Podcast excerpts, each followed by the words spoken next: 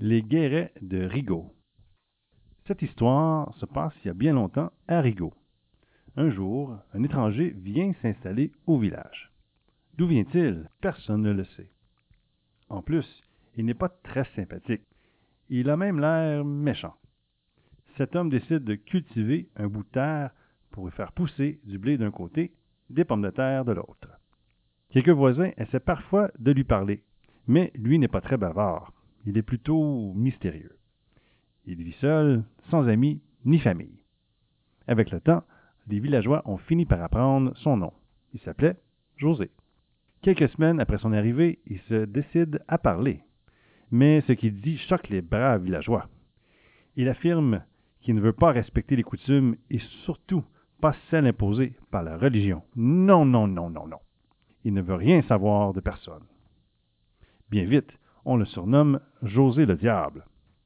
Les mamans disent qu'il est encore plus terrifiant que l'effroyable bonhomme chateur. Alors, les enfants ont peur et restent loin de son terrain. Pas question de déjouer à la cache-cache dans son blé. Non, non, non, non, non. Ou de ramasser quelques pommes de terre pour le souper. Un dimanche matin, des paysans aperçoivent José le Diable qui se dirige vers ses champs. Cela n'est jamais vu. En ce temps-là, on ne travaille pas le dimanche. Non, non, non, non, non, non. Car la religion l'interdit. Ça te portera malheur ce que tu fais, l'avertit un vieux paysan. C'est ça. À qui va entretenir mes cultures si j'arrête de travailler le dimanche? C'est mon seul gagne-pain. Je ne peux pas cesser le travail pour faire la grasse matinée, moi, grogne-t-il entre ses dents. Et sans attendre de répondre, José le diable poursuit son chemin. Comment croit-il que tout ce blé va être récolté si personne ne le fauche? Est-ce que c'est leur bon Dieu qui va leur donner de pain cet hiver? Comment croit-il que les pommes de terre vont grossir si je ne les arrose pas quand il fait très chaud? Moi, il faut que je travaille, bougonne-t-il. Au village, en réalité, tout le monde est bien étonné depuis son arrivée. Les plants de pommes de terre de José le Diable semblent pousser plutôt bien. Le blé a l'air de bien profiter de tout son travail. Assurément, il aura une très belle récolte. Mais il va lui arriver malheur, ne cesse de répéter les vieux. Il ne devrait pas travailler quand c'est interdit. Non, non, non, non, non.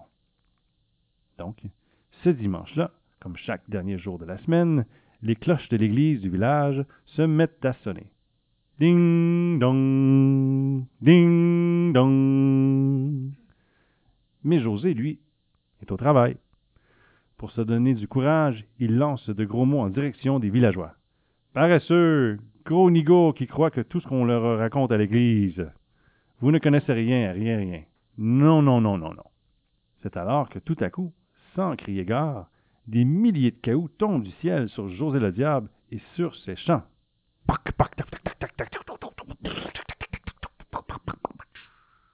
Le beau blé blond est écrasé. Les plants pommes de terre est aussi, et l'étranger aussi est aplati. Au village, c'est la terreur lorsqu'on entend tomber les pierres. Tout le monde se précipite à l'extérieur pour voir qu'est-ce qui se passe. On se rend vite compte qu'il est arrivé quelque chose dans les champs de José le diable. On l'avait bien prévenu, disent les vieux. Le dimanche, il ne faut pas travailler. Non, non, non, non, non. Il ne faut pas désobéir aux règles, sinon la punition est très sévère. Alors, depuis ce jour, surtout les soirs de tempête, on entend des soupirs et des appels plaintifs provenant des chants de José le Diable. Non, non, non. Est-ce que c'est le travailleur du dimanche qui se lamente? Un paysan a quand même tenté d'y planter des pommes de terre, mais n'a récolté que des roches arrondies. Depuis, on a appelé ce lieu les Guérets, car même si la terre est plutôt bonne dans la région, à cet endroit, plus rien ne pousse. D'ailleurs, maintenant, tout le monde évite d'y s'y rendre. La fin.